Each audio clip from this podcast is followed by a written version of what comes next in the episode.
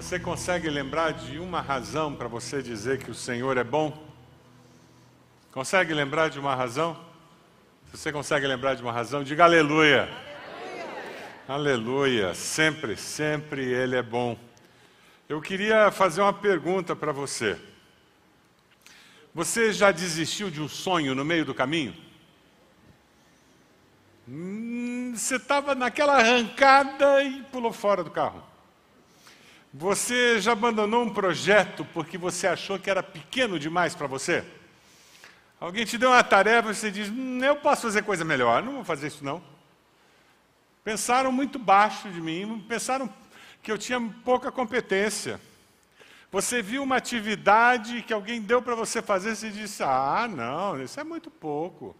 Não, não, acharam que eu era muito incompetente. Não vou fazer isso não. Você já teve esse sentimento? A gente vai ver um vídeo em que a pessoa recebeu uma tarefa que era uma tarefa muito simples. E ao invés de fazer aquela tarefa de má vontade, ou até desistir de fazer, ele fez. Mas ele resolveu ser criativo. Ele facilitou a vida dele. E olha, o que ele fez é muito legal. Dá uma olhadinha no vídeo. Ele tinha que separar as laranjas por tamanho. Tarefa básica, sem graça. Mas ele não se contentou em simplesmente ficar separando, se abaixando e levantando. Olha o que ele inventou. Ele pegou dois pedaços de madeira, colocou a madeira inclinada, e dessa maneira ele fez com que a, laranja corresse por cima do, daquelas duas tiras de madeira, e como elas estavam separadas com distância diferente entre uma e outra, conforme o tamanho da madeira, ela caía na caixa diferente. Separar a laranja por tamanho, tem tarefa mais simples que essa? Ah, essa vai aqui. Essa vai aqui. Essa vai aqui. Que troço sem graça.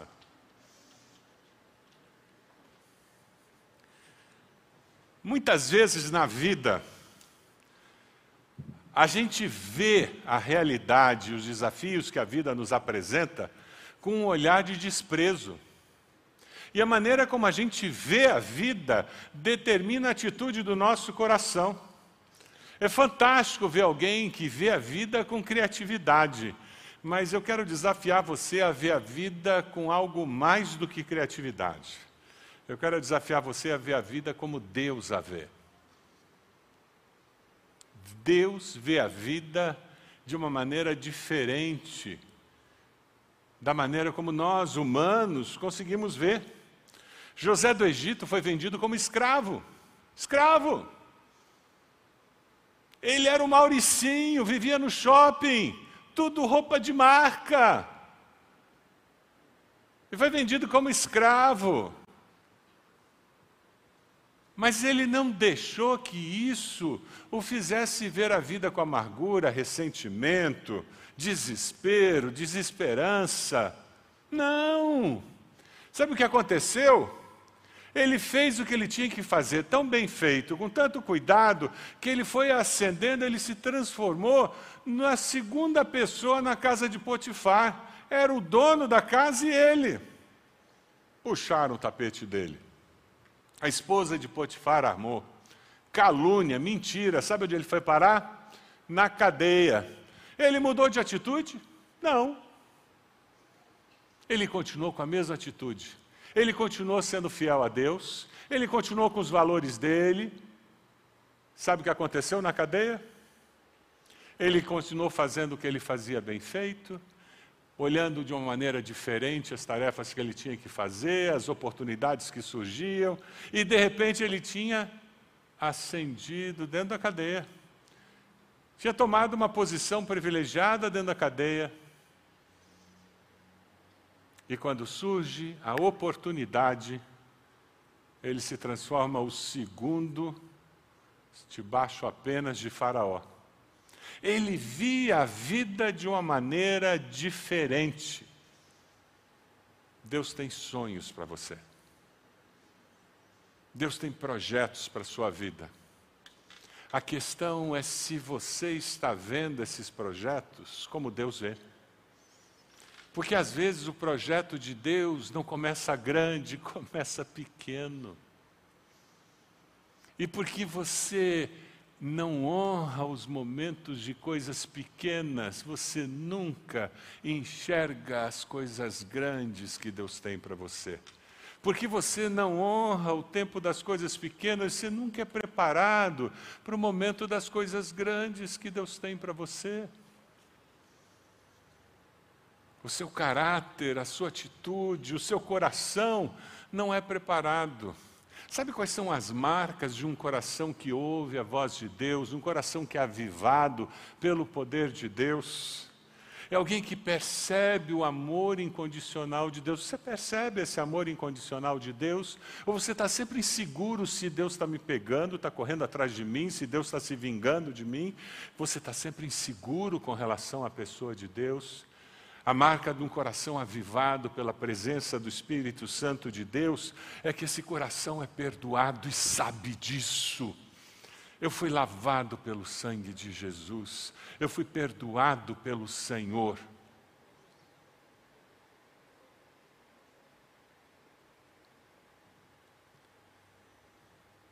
Sabe quando nós celebramos a ceia do Senhor? Nós estamos celebrando esse grande momento na história das nossas vidas.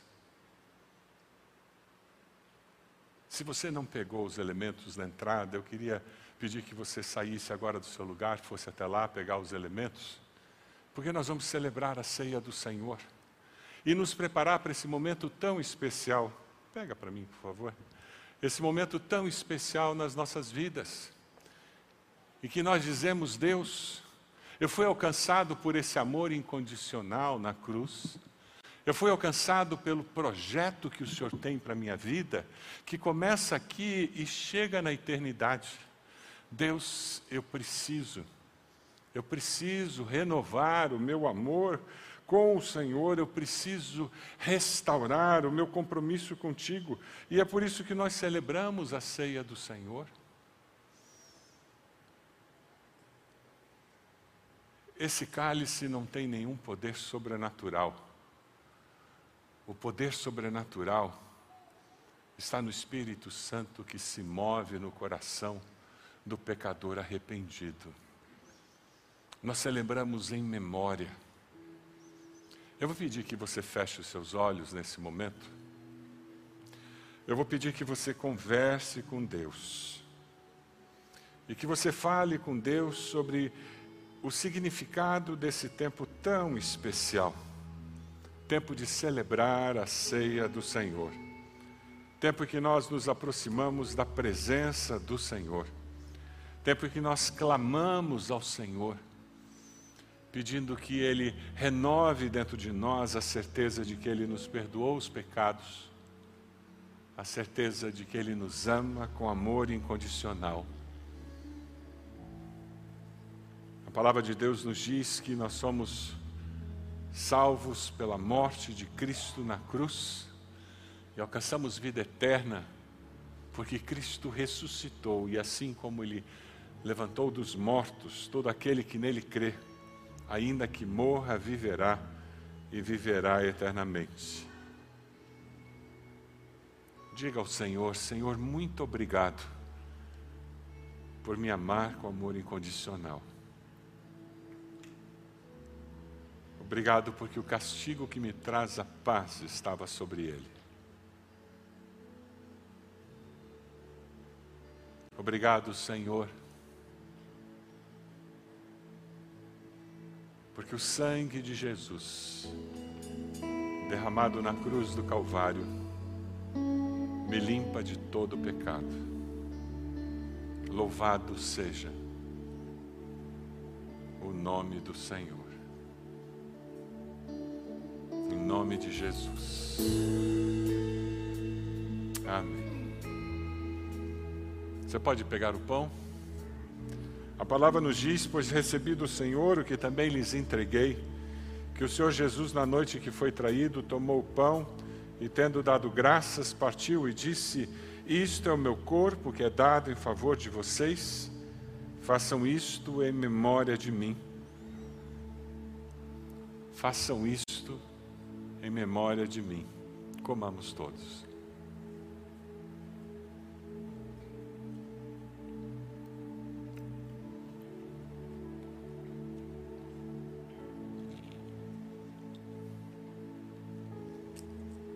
Existe algum pecado a ser confessado?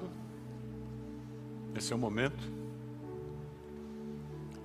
Existe algo que precisa ser abandonado na sua vida para que você possa ser santificado? Esse é o momento. Não deixe que nada quebre a sua comunhão com o Senhor, o seu relacionamento com o Senhor. A palavra nos diz que o sangue de Jesus nos limpa de todo pecado. E se confessarmos os nossos pecados, Ele é fiel e justo para nos purificar de todo pecado, nos limpar de toda iniquidade. O perdão é prometido para todo aquele que arrependido busque o Senhor. O apóstolo nos diz, da mesma forma, depois da ceia, ele tomou o cálice e disse: Este cálice é a nova aliança no meu sangue. Façam isso sempre que o beberem, em memória de mim. Porque sempre que comerem deste pão e beberem deste cálice, vocês anunciam a morte do Senhor até que ele venha. Bebamos todos.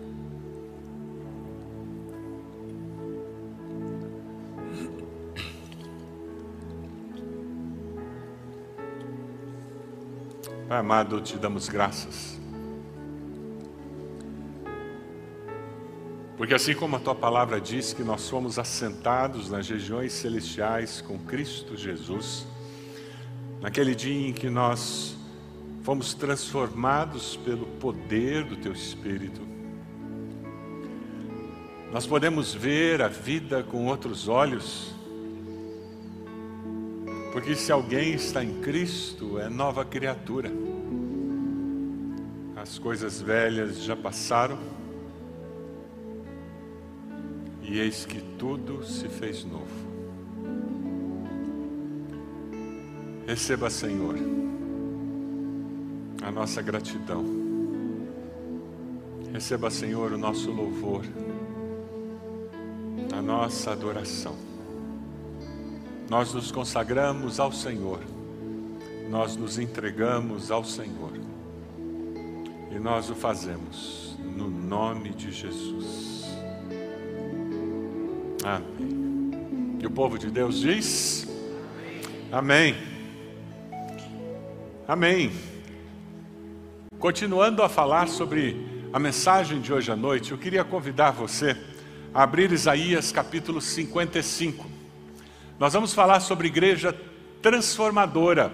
Pastor Márcio já conversou hoje cedo sobre esse tema e ele falou sobre a multiplicação dos pães. Eu queria desafiar você a olhar no YouTube e ver que mensagem interessante, a mensagem que Deus colocou no coração do pastor Márcio e que ele compartilhou conosco hoje cedo.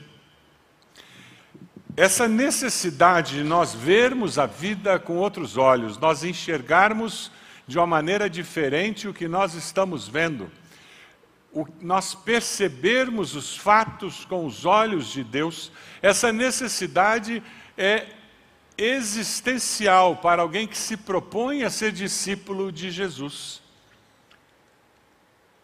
Tecnicamente, nós poderíamos dizer que é a necessidade que existe de quando nós nos convertemos a Cristo, quando nós nos tornamos cristãos, discípulos de Jesus, nós precisamos mudar a cosmovisão que nós tínhamos antes de sermos cristãos para uma cosmovisão cristã. Cosmovisão é, é como nós percebemos a vida, como nós vemos a vida, como nós vemos o que acontece na vida, como nós vemos as circunstâncias. Isaías 55 trabalha muito bem esse conceito de como nós vemos a vida.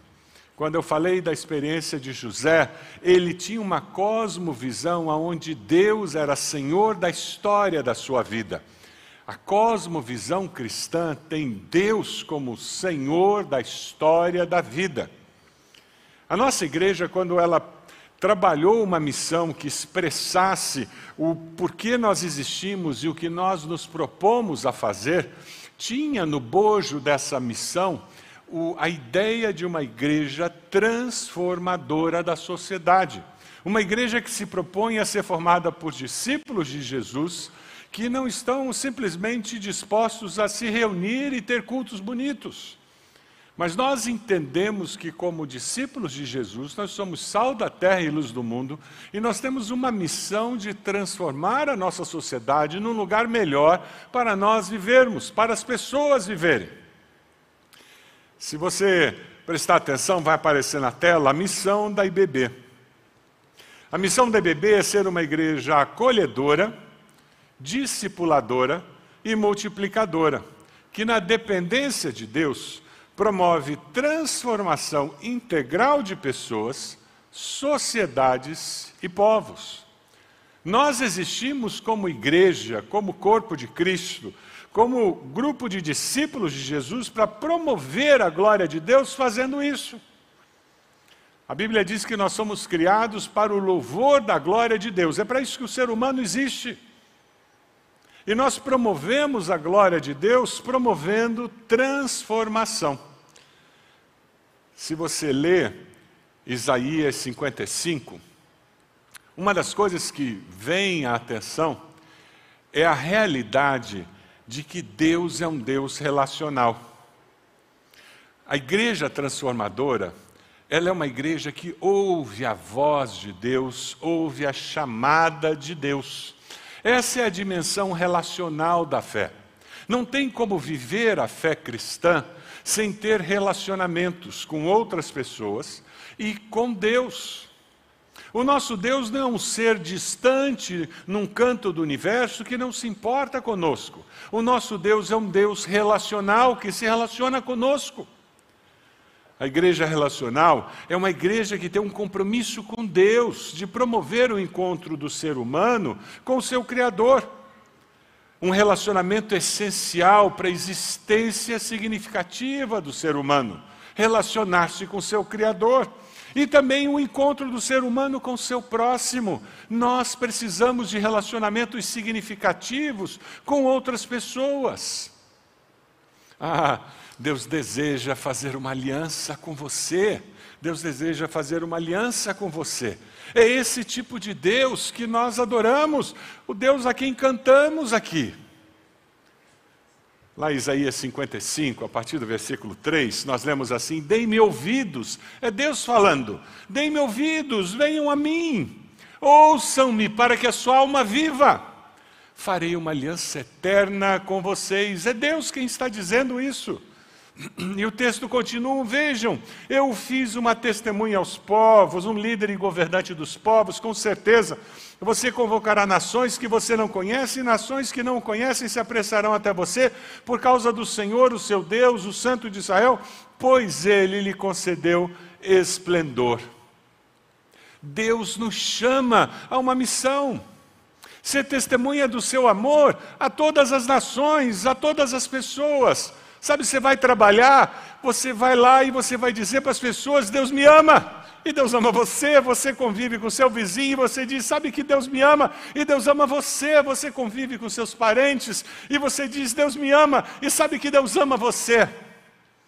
As pessoas precisam descobrir isso, e quando você faz isso, você promove a glória de Deus, alcançando pessoas, cuidando de pessoas, no nome de Jesus uma marca de avivamento verdadeiro do Espírito Santo, sabe o que é? Obedecer à chamada de Deus. Deus nos chama para relacionamentos. Deus nos chama para nós termos relacionamentos significativos. Por isso que temos pequenos grupos na nossa igreja que se espalham pela cidade, pela região metropolitana.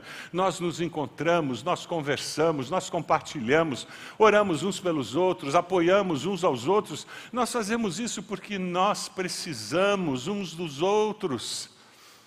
E nesses pequenos grupos, sabe o que, nós lemos? A palavra de Deus, porque nós precisamos de Deus também. Nós precisamos dessas duas dimensões de relacionamento. horizontal e vertical. Como está seu relacionamento vertical com Deus? Eu não estou falando de rito religioso, se você vai na igreja ou não vai. Eu não estou falando se você cumpre suas obrigações religiosas, não, é mais que isso. É relacionamento. Você chama Deus de Pai Celeste. Você abre seu coração com Deus e você sabe que Ele ouve. Você abre seu coração com Deus e você se sente acolhido no colo por Ele, amado incondicionalmente. Aceitar Jesus como Salvador, o que aqueles que foram batizados falaram no vídeo, de uma forma tão singela e tão bela, é isso, eu me senti amado, eu me senti abraçado por Deus. Como nós precisamos de relacionamentos significativos com pessoas e com o nosso Criador. Como você tem respondido ao chamado de Deus para ir até Ele? Jesus disse: Vinde a mim, todos vós que estáis cansados e sobrecarregados, porque eu vos aliviarei. Você anda cansado? Eu tenho uma boa notícia para você: tem descanso no colo de Deus. O nosso Deus é o Deus que dá descanso para a nossa alma. Você é uma pessoa que promove reconciliação com o próximo? Você é um ministro de reconciliação ou você é o criador de encrenca do prédio? É o reclamão da família? Você é o justiceiro da empresa? Ah, quem se sente amado e perdoado é tudo menos isso. Quem foi perdoado, perdoa. Quem é amado consegue amar, porque transborda do coração dessa pessoa o amor que ele recebe. Sabe quando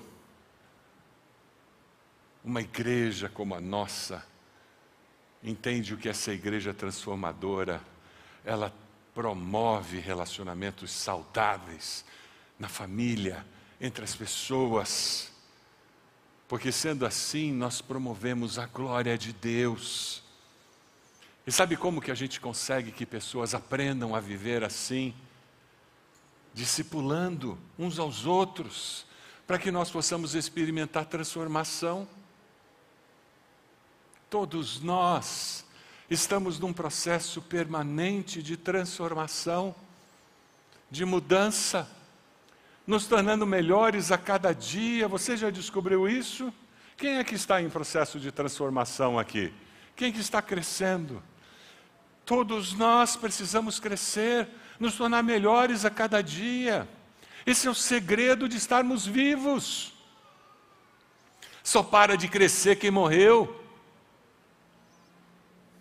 O problema é que alguns ainda respiram, mas já vivem como mortos não tem mais vida. Agora tem que me aguentar. Porque agora eu sou velho.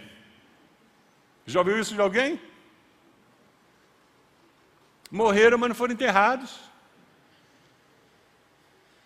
O problema é que esse tipo de pessoa fede nos relacionamentos. Elas transformam os relacionamentos num fardo.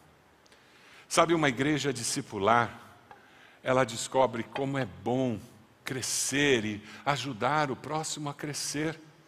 Uma igreja discipular crê que todos nós somos discípulos em processo de crescimento, mas é crescimento permanente, não é verdade? Todos nós estamos crescendo, estamos envolvidos e um ao outro nós ajudamos a crescer. Gente, colocaram um, um, um negócio aqui que não é fácil tirar, não. Era para ser fácil. Uma igreja discipular crê que todos nós somos discípulos em processo de crescimento permanente. Estamos envolvidos em discipular um ao outro na dimensão cognitiva, psicomotora e afetiva. Porque entendemos que o ser integral deve estar envolvido nessa experiência de viver uma nova vida em Cristo. Ed Stetzer faz uma afirmação muito interessante. Ele diz: discipulado não é uma prática dominical, é um processo diário, é vida. Por isso que a gente fala que discipulado é vida na vida, né? Eu compartilho vida com essa pessoa e as áreas onde eu cresci, eu ajudo essa pessoa a crescer e ela me ajuda a crescer nas áreas onde ela cresceu, e assim nós caminhamos juntos e nós vamos aprendendo. Jesus, quando passou por aqui, ele caminhava com os discípulos. E aquele ensino informal foi formando, forjando o caráter daqueles discípulos, preparando-os para a jornada que eles tinham na vida. E o projeto de Deus é que nós estejamos crescendo cognitivamente através da palavra, através da compreensão da sociedade, da vida, e de forma psicomotora, aprendendo habilidades que nós não tínhamos na, nas áreas que nós precisamos trabalhar, e uns é na área de música, outros é na área de ensino, outros é numa outra dimensão da vida, e tem a parte afetiva, tantos têm tantas feridas de alma que precisam ser curadas, libertação. Para que tudo isso aconteça, o versículo 6 do capítulo 55 mostra o segredo. Como a gente diz por aí, nos mostra o pulo do gato. Sabe qual é o pulo do gato para nós crescermos? Está no versículo 6. Vamos ler juntos? Versículo 6. Busquem o Senhor enquanto é possível achá-lo. Clamem por Ele enquanto está perto. Simples assim. Você quer crescer? Busca o Senhor. Você quer ser transformado? Busca o Senhor. Você quer se tornar uma pessoa melhor? Busca o Senhor. Não tem companhia melhor na vida. John Oswald faz uma afirmação, ele diz: é evidente que o Senhor, ele quer confortar o desesperado, perdoar o pecador, libertar o preso. Isaías nos lembra qual exatamente a razão de buscarmos o Senhor para nos convertermos da nossa perversidade e iniquidade. A, a, marca do avivamento, a marca de que Deus tem espaço no nosso coração, é muito fácil. Você tem vontade de buscar ao Senhor? Você sente falta da presença do Senhor na sua vida? Ou Deus é só uma tarefa que você cumpre aos domingos? Durante a semana você sente sede e fome da presença de Deus, da palavra de Deus. Ser discípulo de Jesus é ter essa marca na sua alma se é só uma tarefa que eu cumpro uma vez por semana ou duas vezes por semana, eu sou um religioso. Eu não sou discípulo de Jesus. O versículo 7 diz que o ímpio abandone seu caminho, o homem mau seus pensamentos. Volte-se para o Senhor, que terá misericórdia. Deus sempre dá uma segunda oportunidade. Volte-se para o nosso Deus, pois Ele dá de bom grado o seu perdão.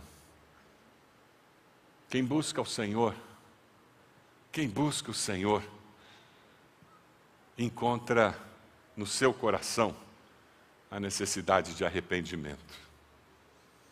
Quando nós nos encontramos com a santidade do Senhor, nós enxergamos o pecado que habita em nós. O profeta Isaías, quando ele viu a santidade de Deus, ele diz: Eu sou um homem puro, com lábios impuros. Foi essa a percepção dele. Mas como Deus é misericordioso, gracioso, logo a seguir o texto de Isaías, sabe o que, que ele diz? O anjo veio como a brasa e tocou nos lábios de Isaías, e ele foi purificado. E é assim que o Senhor lida com o nosso pecado. Há um coração arrependido, Deus não despreza. Amém? É sempre assim. O nosso Deus é cheio de misericórdia. É assim que Ele me trata e é assim que Ele trata você. E hoje você pode encontrar misericórdia de Deus para os seus pecados. Você pode encontrar a oportunidade de começar tudo de novo. Virar a página, página limpa, uma nova vida. É assim com o nosso Deus, novo começo. A Bíblia diz que Ele joga nas profundezas dos mares. Ele não lança no nosso rosto, nunca mais, porque estão perdoados esses pecados. Arrependimento é mudança de mentalidade. Aquele que tem um coração arrependido descobre um Deus misericordioso e experimenta transformação. Nós vivemos um processo discipular contínuo. Filipenses 1,6 diz que aquele que começou a boa obra em nós há de completá-la até o dia de Cristo Jesus. É um processo contínuo, que começa no dia em que eu me arrependo dos meus pecados, eu confesso Jesus como meu Senhor e Salvador, como aqueles que foram batizados nos contaram, e nós dizemos: é a partir de hoje, agora eu sou de Jesus. Eu assumo um compromisso com Ele, e quando nós assumimos publicamente essa decisão, começamos uma nova história. E agora um processo de libertação, de transformação, de mudança de mentalidade, de cosmovisão começa a acontecer e esse processo é contínuo e nós vamos descobrindo a transformação que Deus vai fazendo na nossa maneira de ser pai, ser mãe, ser filho, de ser um funcionário, de ser um empresário, como nós somos, agimos como cidadão e nós vamos vendo a vida como Deus a vê. Você começa a buscar caminhos mais altos, você começa a buscar maneiras novas de ver a vida e viver a vida. Você começa a esperar o mover sobrenatural de Deus nas circunstâncias naturais da vida e naquelas circunstâncias impossíveis da vida, porque eu agora consigo ver um Deus que não conhece impossíveis. E já que ele não conhece impossíveis, então tudo é possível para o meu Deus. Aleluia! Uma igreja transformadora, ela consegue ouvir a voz de Deus e viver essa transformação porque ela vê a vida com uma visão celestial. Você está vendo a vida com uma visão celestial? Uma igreja transformadora é formada por discípulos transformados. Você está sendo transformado por Jesus? Porque quem faz uma igreja são os discípulos. Ela não surge do nada. Igreja não é CNPJ, é um organismo vivo formado pelos discípulos de Jesus. A dimensão missional da fé faz com que essa igreja, com uma visão celestial, ela se transforme em sal da terra e luz do mundo. Porque aqueles discípulos foram transformados eles começam a transformar a sociedade. Uma igreja missional aceita o chamado para ser o Cristo encarnado na sociedade. Uma igreja missional aceita o chamado para ser o Cristo encarnado na sociedade. Ela entende que foi chamada para estar no mundo e relacionar-se com as pessoas, independente de quem são ou do contexto onde estão inseridas, servindo-as em suas necessidades no nome de Jesus. O profeta Isaías fala um pouco sobre isso quando ele diz: Pois os meus pensamentos não são os pensamentos de vocês, nem os seus caminhos, os meus caminhos, declara o Senhor. E daí ele ajuda, nos ajuda a entender o desafio que nós temos diante de nós. Assim como os céus são mais altos do que a terra, os meus caminhos são mais altos do que os seus caminhos, os meus pensamentos mais altos do que os seus pensamentos. Quando você se transforma num discípulo de Jesus, dioturnamente, o seu desafio vai ser pensar com a cabeça do céu. Você está disposto a viver assim? Eu vou ter que pensar com a cabeça do céu, olhar com os olhos do céu. Eu vou olhar meu vizinho Sabe aquele que bate no teto para parar de fazer barulho? Sabe aquele vizinho mal educado do elevador? E eu vou ter que vê-lo com os olhos do céu. Como é que o céu vê aquele vizinho? Ah, talvez eu tenha que olhá-lo diferente. Porque agora eu estou olhando como o céu vê aquele vizinho. Como é que Deus vê aquela vizinha que coloca música alta ou que resolve fazer a prática de piano dela às onze e meia da noite, todo dia?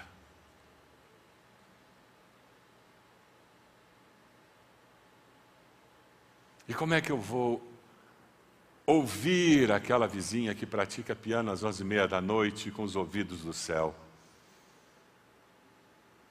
Como é que eu lido com aquilo? Pastor Márcio hoje, na, na mensagem dele, ele mencionou o WhatsApp do prédio, em que todo mundo mete o malho no síndico.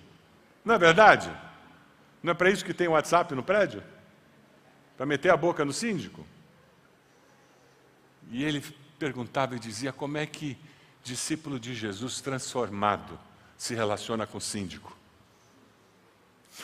e como é que você abençoa o síndico do seu prédio? Ah, mas quando a minha cabeça está no céu, quando meus olhos estão no céu, quando eu fui transformado pelo poder, a marca do avivamento é que eu consigo ver diferente. Todo mundo vê de um jeito e eu consigo enxergar diferente. Lembra aquele cara classificando as laranjas? Aquilo é criatividade, mas nós estamos falando em mais do que aquilo. Nós estamos falando em poder de Deus, me capacitando a lidar com as situações da vida.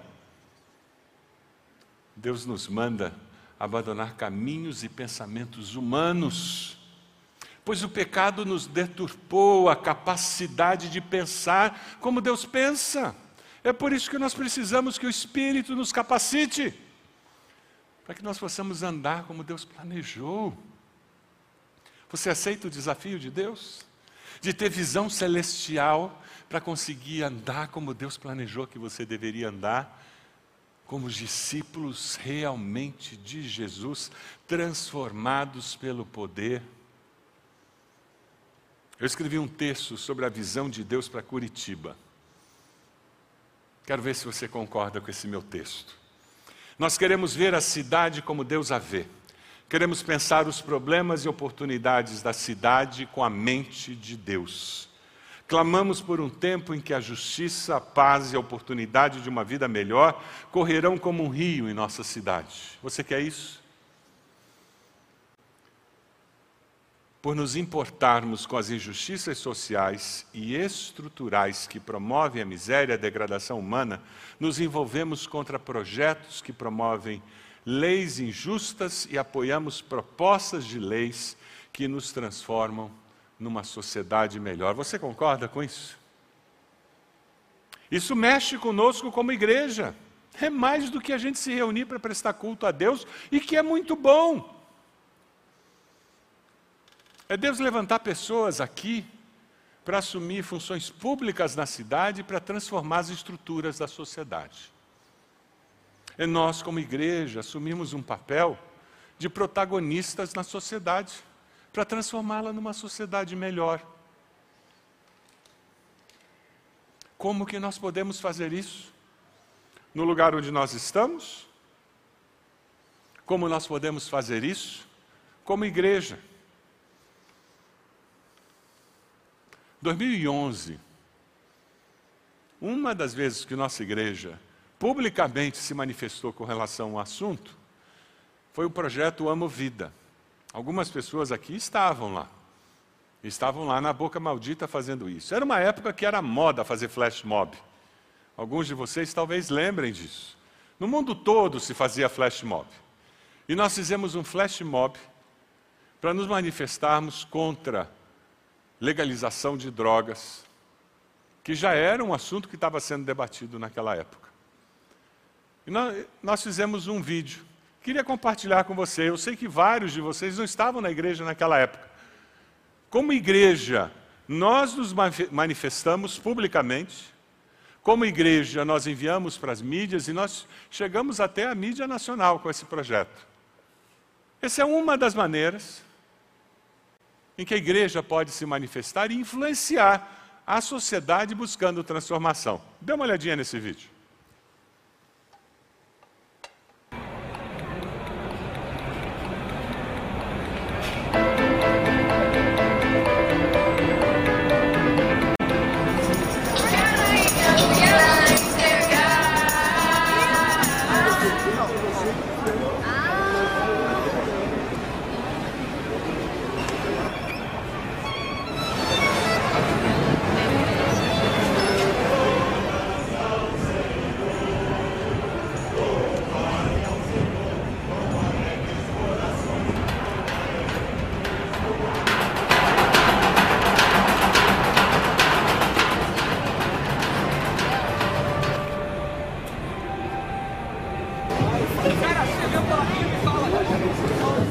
شكرا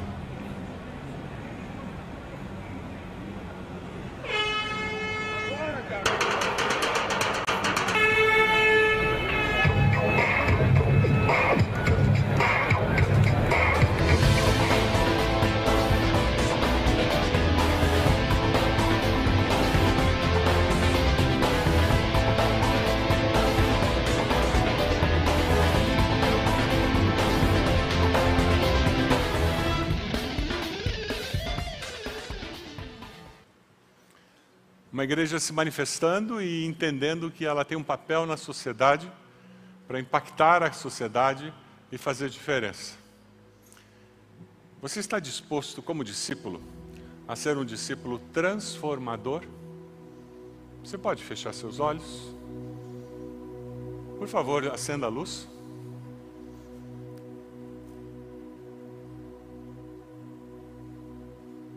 Eu queria fazer uma pergunta para você. Talvez você tenha ouvido tudo isso e você nunca tenha feito uma decisão ao lado de Jesus. A semelhança daqueles que foram batizados, você nunca disse: Eu preciso de Jesus. Eu me arrependo dos meus pecados. Diga isso para Deus agora. Eu confesso Jesus como meu Senhor e Salvador. Eu não sei bem o que pode acontecer, mas eu sei que eu preciso desse perdão. Diga isso, Deus, eu preciso do teu perdão. Eu reconheço que Jesus morreu na cruz no meu lugar. Eu confesso Jesus como meu Senhor e Salvador. A Bíblia diz que se você confessar a Jesus como Senhor e Salvador, e no teu coração crer que Deus o levantou dos mortos, será salvo. A história da sua vida será modificada. Deus vai acolher você nos seus braços. Uma nova história começará a ser escrita. Você fez essa oração? Levante sua mão. Onde você está? Eu gostaria de orar por você. Graças a Deus. Graças a Deus. Graças a Deus. Mais alguém? Levante sua mão. Lá atrás já vi. Pode abaixar. Graças a Deus. Mais alguém lá atrás já vi. Mais alguém desse lado? Graças a Deus. Pode abaixar. Mais alguém? Levante sua mão. Onde você está e depois abaixe. Mais alguém? Levante sua mão. Onde você está? Dizendo, pastor, eu fiz essa oração. Eu preciso de Jesus. Mais alguém? Onde você está? Mais alguém? Momento especial. Tempo em que você acerta essa relação com Deus. Mais alguém? Vamos ficar todos de pé? Nós vamos começar a cantar. Eu queria pedir a gentileza de você que levantou a sua mão, vir até aqui à frente. Nós vamos ficar com distanciamento. Nós queremos entregar para você uma lembrança da nossa igreja nesse momento, agradecendo a você por esse tempo tão especial. Você pode fazer isso? Enquanto nós começamos a cantar. Isso, graças a Deus, pode vir. Saia do seu lugar, venha até aqui. Nós gostaríamos de orar por você nesse momento tão especial dessa decisão que você tomou. Peça licença à pessoa que está ao seu lado. Venha até aqui e nós vamos orar por você nesse momento tão especial dessa decisão que você tomou. Nós vamos começar a cantar. E enquanto nós começamos a cantar, você vai sair do seu lugar e venha até aqui para nós orarmos por você. Pode vir. Vamos começar a cantar, gente.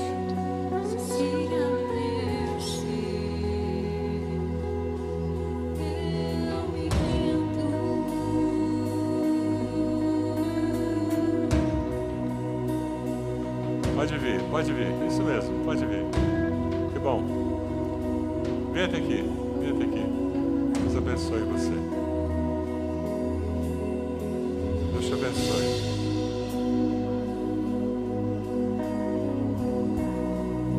Mais alguém? Pode sair do seu lugar, vir até aqui.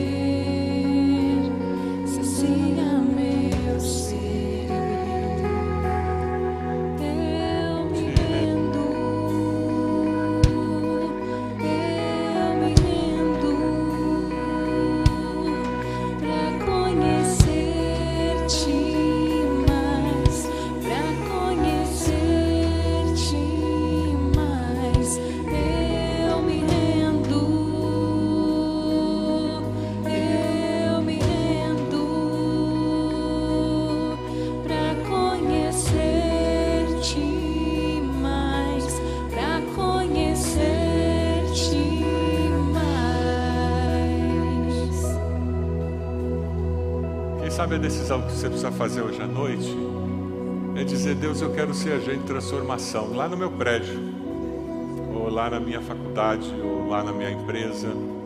Eu preciso que o Senhor faça um, haja na minha vida e me dê capacidade para eu ser sal da terra e luz do mundo realmente. Que eu promova a transformação naquele lugar onde eu, eu moro, onde eu trabalho, onde eu estudo.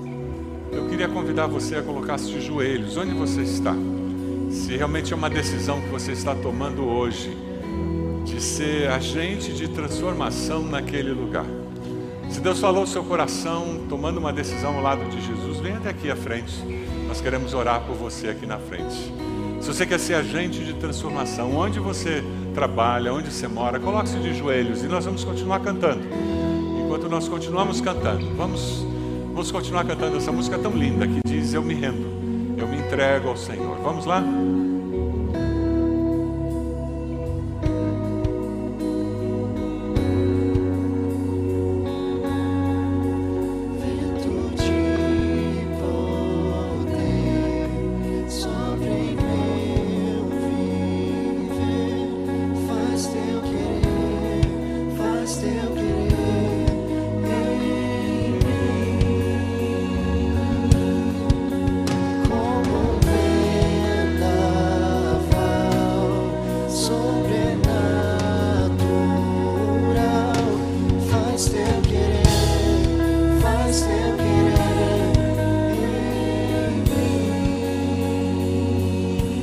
Deus amado, nós queremos te dar graças, Senhor. Te louvar porque o Senhor agiu em nós e o Senhor continua agindo em nós, promovendo promovendo transformação.